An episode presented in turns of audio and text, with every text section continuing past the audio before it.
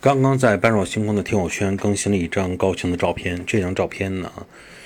呃，是一个非常著名的雕塑，就把它叫做“神与人”。因为在那个时期，随着他的雕塑被作品的这种水平的不断的提高，实际上当时的整个的文化风貌呢变化了一些，就不完全的啊神和人之间不交融了，它有一个神与人之间的交互。啊，之间的这种感情的交流，那么究竟这幅雕塑作品又反映了当时什么样的这种特征，